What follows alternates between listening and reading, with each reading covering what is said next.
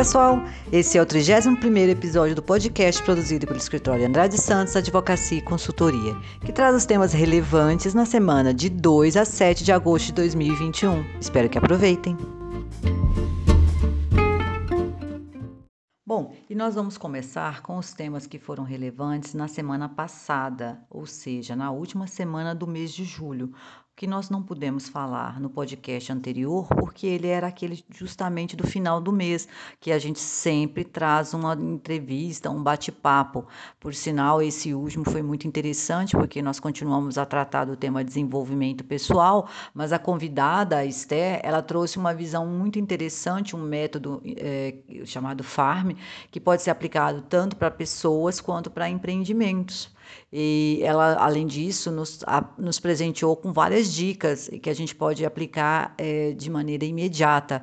O podcast ficou muito bom, acredito que vale muito a pena. Quem não assistiu pode entrar no canal e ver novamente, ou quem não assistiu pode ver, e aqueles que quiserem rever, está lá disponível no canal. Pois bem, o que aconteceu no dia 26 de julho foi a publicação da Portaria 8.873 de 2021, que prorroga a vigência das diversas NRs. Pois bem, a portaria 8.873 de 2021 jogou, prorrogou para 2 de fevereiro de 2022 a vigência das novas eh, redações das NRs ou normas regulamentadoras 1, 7, 9, 18 e 37. Bom, do que, que elas se referem, essas normas regulamentadoras? Ah, é o que, do que seriam essas é, alterações, essas novas redações que entrariam em vigor agora, dia 2 de agosto, e que foi prorrogado para fevereiro do ano que vem? Bom, são realmente temas, é, é, alterações muito importantes e que vai é, alterar o dia a dia do setor de saúde e segurança. E essa, essa prorrogação realmente ela veio a, a calhar porque a pandemia acabou que eh, alterou aí a rotina de, da, na, né, de 100% das empresas, então foi impossível implementar essas, esses ajustes que já estavam previstos, é bem verdade, desde 2020, mas é, não, não, houve como, né? Porque as empresas, a maior parte delas eh, se, se concentrou em sobreviver ou em, em criar e, normas né, de segurança visando a proteção dos colaboradores contra o Covid. Né? Foi uma mobilização nacional que impediu é, a maior parte dos setores de se dedicar a qualquer outro assunto que não fosse a própria pandemia e a sobrevivência. Pois bem, mas é, para que vocês saibam do que eu estou falando, vamos tratar aí rapidamente, né? Porque já que foi prorrogado, mas eu gostaria de chamar a atenção, porque são é, realmente mudanças que vão impactar aí o dia a dia das empresas. Então, é importante destacar que a, a, a nova NR1 ela vai trazer a, a criação do gerenciamento de risco ocupacional, que é uma, uma forma de trabalhar muito mais é, globalizada, muito mais ampla. Né? A, a, o foco da, da NR1 é a implementação desse gerenciamento de risco ocupacional, que vai acabar. É, lidando com várias outras NRs, né? Ela, ela, ela, ela concentra a NR17, 33, a 7, a 9, a 10, a 12, a 35, a 19, a 18, que falam né, né, sobre PCMSO, sobre PPRA, sobre ergonomia, sobre espaço confinado, sobre máquinas e equipamentos, sobre trabalho com energia elétrica, né, NR10. Então, o, o gerenciamento de risco ocupacional, ele, é, ele visa trazer essa visão mais ampla, mais global do, do empreendimento, de maneira a atender de forma sistêmica todas essas normas regulamentadoras de maneira é, complementar e integrada certo? Essa visão, esse formato de trabalho vai entrar em vigência a partir de fevereiro de 2022. Então, é importante que as empresas aproveitem esses seis, sete meses que ainda restam para estudar e para errar, né? Agora é o momento de errar no sentido de é, experimentar e ver o que vai funcionar no seu empreendimento ou não. Bom, a outra alteração que foi né, prorrogada para fevereiro é sobre a NR7 e a NR9. Já vou falar das duas é, em conjunto, porque o, elas tratam, né, respectivamente, a 7 do PCMSO e a 9 do PPRA. PCMSO é aquele né, programa de, de, que trata dos riscos da, desculpe, a NR7 é aquela que fala do PCMSO, que é o programa de, de saúde do trabalhador. E o PPRA é sobre as condições ambientais né, do, tra do trabalho, então, sobre os riscos ambientais.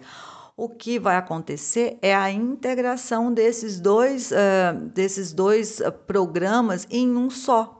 Então, é, são mudanças realmente significativas, principalmente para quem não é do meio rural, né? Porque a NR31 já prevê essa integração de programas em um só já há bastante tempo. A gente vai falar disso daqui a pouquinho, mas é, é algo já conhecido é, né, para quem está no meio rural, mas que agora vai se expandir para todos os segmentos da economia. Todos os outros setores vão adotar esse formato que é muito mais inteligente, né? Vamos dizer de passagem.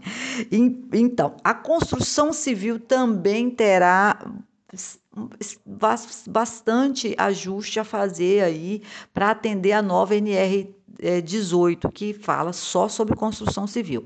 E alguns itens da NR 37, que a gente nem vai falar muito também, porque ela é muito é, é, é de um setor muito específico, né? Que são aqueles traba trabalhadores em plataformas e, e de petróleo, enfim, que são que lidam com a extração de petróleo e trabalham diretamente nessa, nessa área. Então, alguns itens da NR 37 também vão ter a, a vigência prorrogada novas, as novas redações para fevereiro de 2022, mas o mais importante é essa prorrogação aí na NR1, 7, 9 e 18. Se concentrem nisso, é, o escritório está preparado para apoiá-los né, nessas mudanças, é preciso que vocês entrem em contato, a gente vai orientar no que, que precisa ser mudado.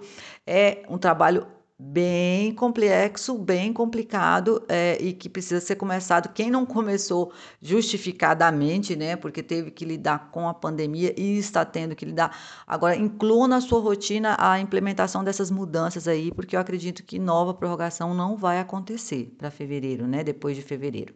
Bom, é, dito isso, eu gostaria de destacar que a NR 31 não vai ter prorrogação da sua nova redação, tá? Muito muitos me perguntaram: ah, doutora, mas então a NR31 que vai entrar em, em vigor agora, ela também vai mudar, vai, vai, vai aguardar a que os ajustes sejam implementados somente é, a partir de fevereiro de 2030, 2022? Não.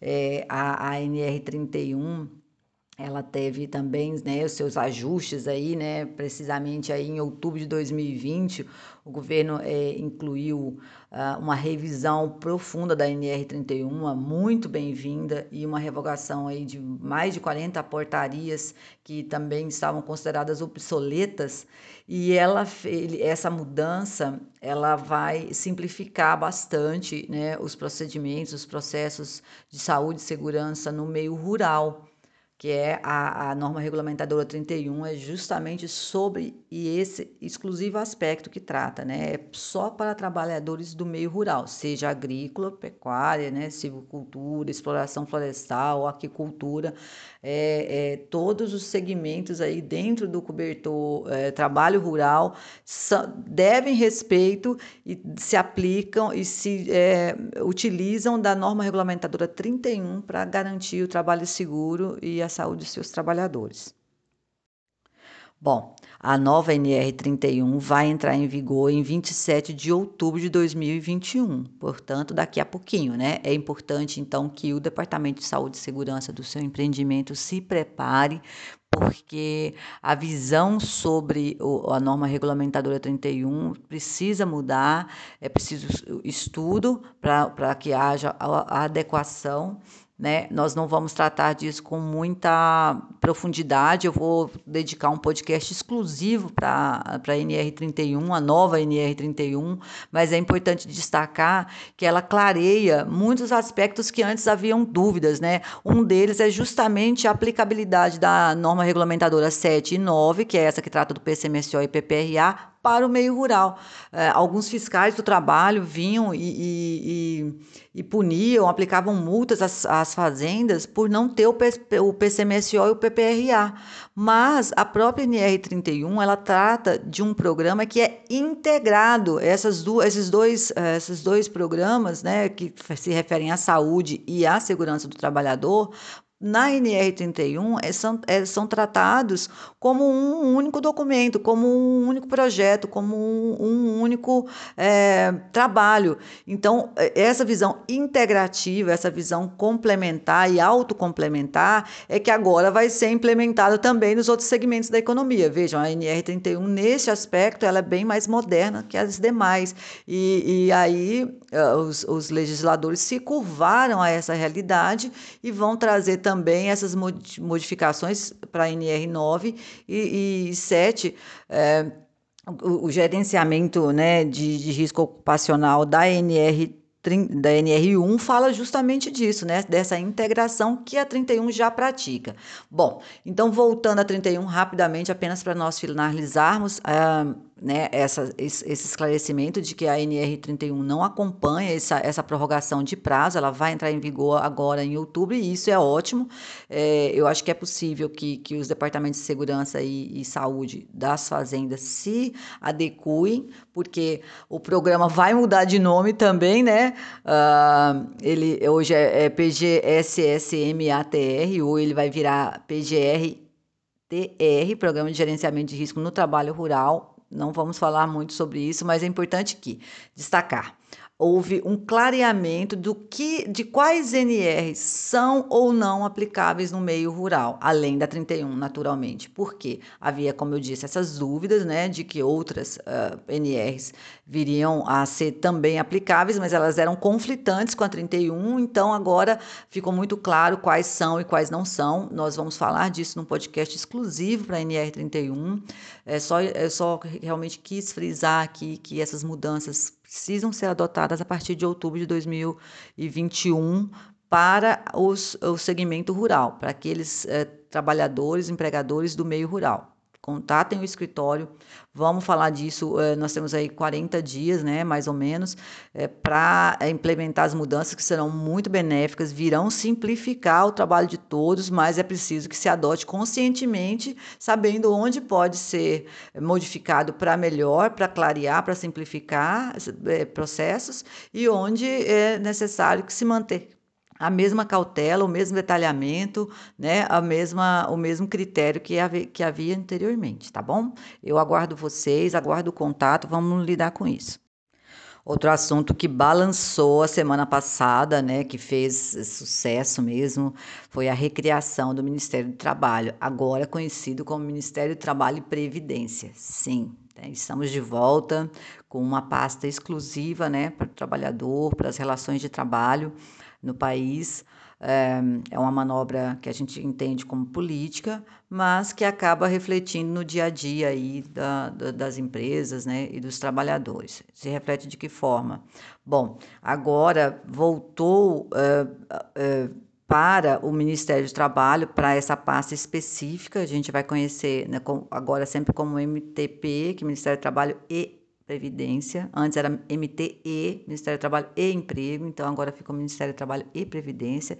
Então o MTP ficou com algumas, ah, algumas atribuições com uma fatia do bolo muito interessante que era do Ministério da Economia, né? O Ministério da Economia, quando o, o, o atual presidente assumiu, ele enxugou outros ministérios e deixou debaixo da asa do Ministério da Economia. E agora devolveu para o atual ministro, Onyx Lorenzoni, a responsabilidade sobre a previdência social, né, a Caixa Econômica agora, então volta, né, para o Ministério do Trabalho, a fiscalização do trabalho, né, então todos os órgãos de, de fiscalização, as delegacias regionais do trabalho voltam a ser responsabilidade do Ministério do Trabalho e Previdência os critérios de política salarial do país, as terceirizações, né? Então, as intermediações de, de mão de obra, né? Os trabalhadores de terceiros. A, a, a, essa que nós estamos falando agora há pouco, a saúde, segurança segurança no trabalho, então as normas regulamentadoras também vão ficar né, sob a égide do Ministério do Trabalho. A regulação profissional, então, né, os, as, as classificações aí brasileiras de ocupação, elas também voltam para o Ministério do Trabalho e Previdência e o registro sindical é, a, o PAST, Programa de Alimentação do Trabalhador. Então, assim, a pasta vem para assumir uma fatia gorda do orçamento né, da, da, da União e ela é, assume novamente é, assuntos que eram do Ministério da Economia. De maneira prática, é, teve muitos, uh, uh, muitos é, sites e, e, endereços do governo que sequer tinham sido alterados, né? Ficaram lá com o Ministério do Trabalho, que era uma secretaria, não um ministério, mas ficaram exatamente como eram. Então, talvez vocês não sintam muitas mudanças, até porque o governo federal criou um, como vou dizer, uma plataforma única, muito ampla, em que você se cadastra e depois busca qual é, é o segmento né, do, do, do, governo federal que você quer lidar. Mas é importante eh, destacar que agora não vai ser mais o Ministério da Economia que você vai ingressar em busca de algum serviço que você está precisando que seja prestado pelo governo. Você vai novamente entrar em busca do Ministério do Trabalho, agora Ministério do Trabalho e Previdência. Esse ajuste, embora político, mas ele traz de volta a relevância que realmente as relações de trabalho têm no país. É importante destacar que a mudança, a criação do Ministério do Trabalho e Previdência foi feita através de medida provisória, portanto, é, nós sabemos que esse tipo de, de lei, de legislação, não é uma lei, né? É uma medida provisória, precisa do aval do Senado, do Congresso Nacional, e, e ela tem essa vigência de 120 dias iniciais aí, é nesse período aí que o Congresso precisa confirmar a decisão do, da presidência. E nós imaginamos que não vai haver nenhuma é, mudança de cenário daqui para lá. Ah, já entrou em vigência imediata, né? A medida provisória entrou em vigor na data que ela foi publicada isso aconteceu na semana passada. Vocês receberam aí, é, todos receberam por e-mail os ajustes que aconteceram e a própria medida provisória também nos anexos dos e-mails e também nas, através dos nossos canais outros de comunicação, como Telegram e WhatsApp. Mas é, ela precisa ainda ser confirmada. A gente não vê possibilidade de que isso não aconteça, né? Mas é importante só para destacar mesmo que se trata de uma medida provisória, e não de uma lei ainda, né? Precisa ser confirmada, o que nós acreditamos que vai acontecer sem nenhum problema. E por se tratar da primeira semana do mês de agosto de 2021, eu não poderia deixar de mencionar o início da vigência das sanções aplicáveis à Lei Geral de Proteção de Dados, ou, melhor dizendo, as infrações à LGPD certo? É, dia 1 de agosto, as sanções previstas nessa norma é, são de aplicabilidade imediata e elas vão desde simples advertência até multas milionárias. Nós entendemos que um, um dos setores mais impactados por essa lei é justamente o recursos humanos, porque a proteção que a lei é, garante é aos dados de pessoas físicas, né, pessoas naturais, eu, você, todos nós, e uh, esse departamento é quem lida com os dados sensíveis ou aqueles considerados sensíveis, né, que são aqueles de identificação das pessoas. É importante lembrar que o empregador é sempre aquele considerado o responsável pelos dados em relação aos empregados. Portanto, é, ele quem deve tomar as cautelas para que estes dados considerados sensíveis fiquem protegidos e não sofram aí nenhum tipo de, de invasão ou sejam utilizados de maneira inadequada. A preocupação maior, eu imagino, que seja para manipulação da folha de pagamento, do cartão ponto e dos candidatos, porque nesses três aspectos né, da, dos procedimentos, dos processos do, do Departamento de Recursos Humanos ou de Departamento Pessoal, é, a coleta de informações dos colaboradores ou candidatos, ela passa por várias eh, etapas e nestas etapas aquelas eh, informações que são de natureza pessoal ou consideradas como sensíveis acabam sendo coletadas. Vocês já tomaram as cautelas? A, a utilização de sistemas, as pessoas me perguntam, eu imagino que todos devem se perguntar, mas Controle de ponto, o que, que tem a ver com LGPD, né? Bom, o controle de ponto, a folha de pagamento, hoje, ela, a maior parte das empresas e dos, dos negócios utiliza é, sistemas e eles são fornecidos por terceiros e esses terceiros, é, eles têm a, a, a cautela de guardar, armazenar ou tratar os dados que vocês fornecem de maneira adequada? E, é, vocês têm certeza disso? Vocês buscaram essas informações? E internamente, como é tratado o dado que chega a, através do departamento pessoal na empresa? Como que é, é armazenado o currículo de um candidato? Que traz informações de cunho pessoal ou considerado sensível. É, há uma pesquisa que indica que a maioria das empresas e empreendimentos do país ainda não está adequada a essa nova regra. Eu considero que, que agora eu acho que é importante não esquecer que as, a, começou a viger a, a possibilidade da fiscalização aplicar sanções para aquelas, aquelas situações em que se deparar com a, a, o dado violado ou em vias de, ou com possibilidade de. Né? Não é só aquele dado que é flagrantemente violado, aquele que está aberto para que seja também é punível. Então, se você ainda não tomou providências no departamento pessoal sobre sua responsabilidade ou recursos humanos do, do, do, seu empreendimento ainda não se manifestou sobre a LGPD, entre em contato com o escritório, vamos uh, organizar e regularizar é, em conjunto, porque é com certeza a Lei Geral de Proteção de Dados ela veio sacudir todos os alicerces da empresa no todo, porque o trato com os clientes também precisa ser alterado. Então, é, desculpem, as alterações do Departamento Pessoal e Recursos Humanos é apenas uma parte de todo um conjunto, um complexo de alterações que vão precisar serem adotadas, se já não foram, em toda a empresa.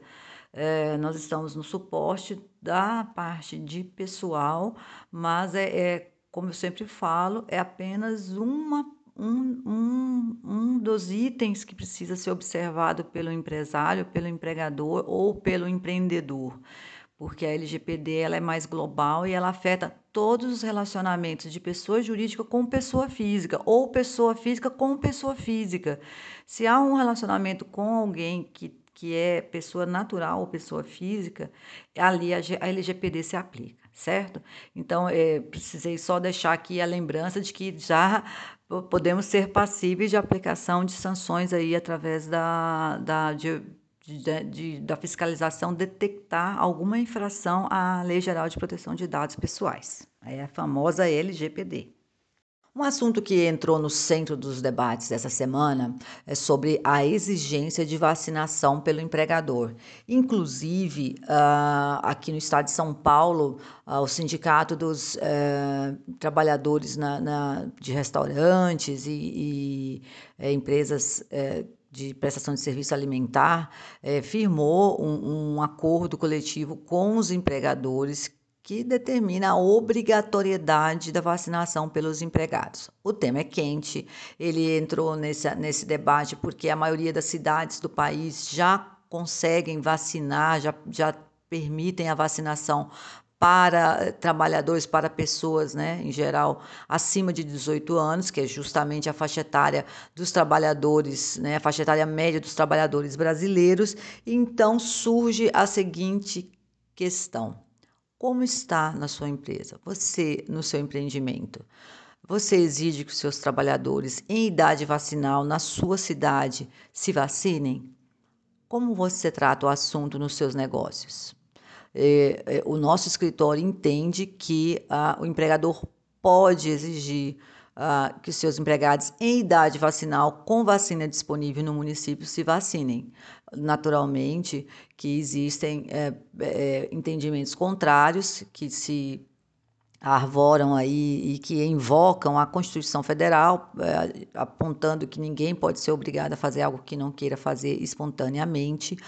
Mas nós entendemos que, por se tratar de uma regra de saúde pública e que com resultados efetivamente comprovados. E que mais? O empregador, por ser obrigado a também tomar medidas que garantam a proteção dos seus empregados em relação ao contágio, à transmissão e à proteção em geral contra o Covid-19, eu entendo que por esse ângulo o empregador esteja acobertado para tomar essa medida, para tomar essa iniciativa, desde que ele tome algumas precauções prévias, ou seja, antes de implementar, antes de colocar essa exigência para os seus colaboradores, ele tome algumas medidas, né, com apoio jurídico, e para isso o escritório está disponível, basta vocês entrarem em contato, que a gente é, indica o passo a passo que, que pode ser tomado para que essa decisão seja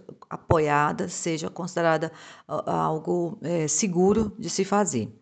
É, de qualquer forma, fica o registro de que é a pensamento contrário, mas nosso escritório não compactua dele, porque a gente vê que já está comprovado que a vacina, embora ela não, é, ela não é, permita, infelizmente ainda, ela não, não traga a, a a dispensa do contágio, né? Quer dizer, as pessoas ainda se contaminam mesmo vacinadas, então ainda é preciso continuar com as outras cautelas, né, como a máscara, a higienização né, de ambientes, de mãos, é, mas quando vacinadas, as pessoas elas têm, é, medir, elas têm sequelas ou é, elas acabam não tendo as, as consequências mais graves da doença. Né? A maior parte das pessoas vacinadas não ficam internadas e se internadas elas não vão para a UTI, elas não falecem. O número de mortes caiu drasticamente após a adoção das vacinas, então é algo que funciona. A gente precisa estimular. E aí eu sei que há eh, a diferença entre estímulo e obrigatoriedade. Mas para isso, vamos tratar o caso concreto do seu empreendimento. É, a gente sempre fala que. É, o direito do trabalho ele não é genérico, ele é caso a caso. Então, eu entendo que no caso a caso é possível adotar, deve ser adotado e, como vocês viram, é, tem iniciativas aí que é, colocam até de maneira coletiva, como aconteceu aqui no estado de São Paulo, em que há sindicatos já é, trazendo como acordo coletivo a obrigatoriedade da vacinação dos seus colaboradores. Então, eu acredito que cada vez mais isso vai acontecer e eu entendo que está cobertado sim por se tratar de medida de saúde pública. Por fim, para finalizarmos o nosso podcast da semana, é importante é, vocês saberem que nos bastidores nós estamos com uma movimentação aí para aprovação da, da medida provisória 1045, né, que é essa medida que veio atender a, ao estado de pandemia. Vocês sabem muito bem, então eu acredito que boa parte tem se utilizado dela né, para poder garantir o emprego, manter o pessoal é, na, nos postos de trabalho, mas ela precisa ser confirmada pelo Congresso Nacional. E nesta oportunidade, alguns congressistas estão acrescentando é, alguns é, retalhos na MP 1045 e 1046, visando uma mini reforma trabalhista. Então, eu, eu não costumo é, me posicionar e nem tratar de, de de assuntos que ainda não se, se concretizaram. Eu não, não, não, não gosto de falar de projeto de lei, porque eles é, recebem inúmeras alterações, às vezes, não, inclusive, não, não seguem adiante. Mas, é, como a medida provisória 1045 e a 1046 precisa ser votada, as duas medidas precisam ser votadas pelo Congresso Nacional para ganharem a, a, a sobrevida, porque elas estão aí na fase de prorrogação. E é importante que vocês fiquem atentos aí, porque é, nós teremos novidades nos próximos dias e novidades muito importantes. Eu não sei se elas serão boas ou ruins, mas há, há uma, uma tentativa do Congresso Nacional de aproveitar para poder fazer mais ajustes na, na, CLT, na consolidação das leis trabalhistas, né? Então, é, vem novidade por aí e elas pretendem é, fazer bastante barulho aí no mercado de trabalho. Eu espero que todos tenham aproveitado a semana e come tenham começado é, agosto com o pé direito.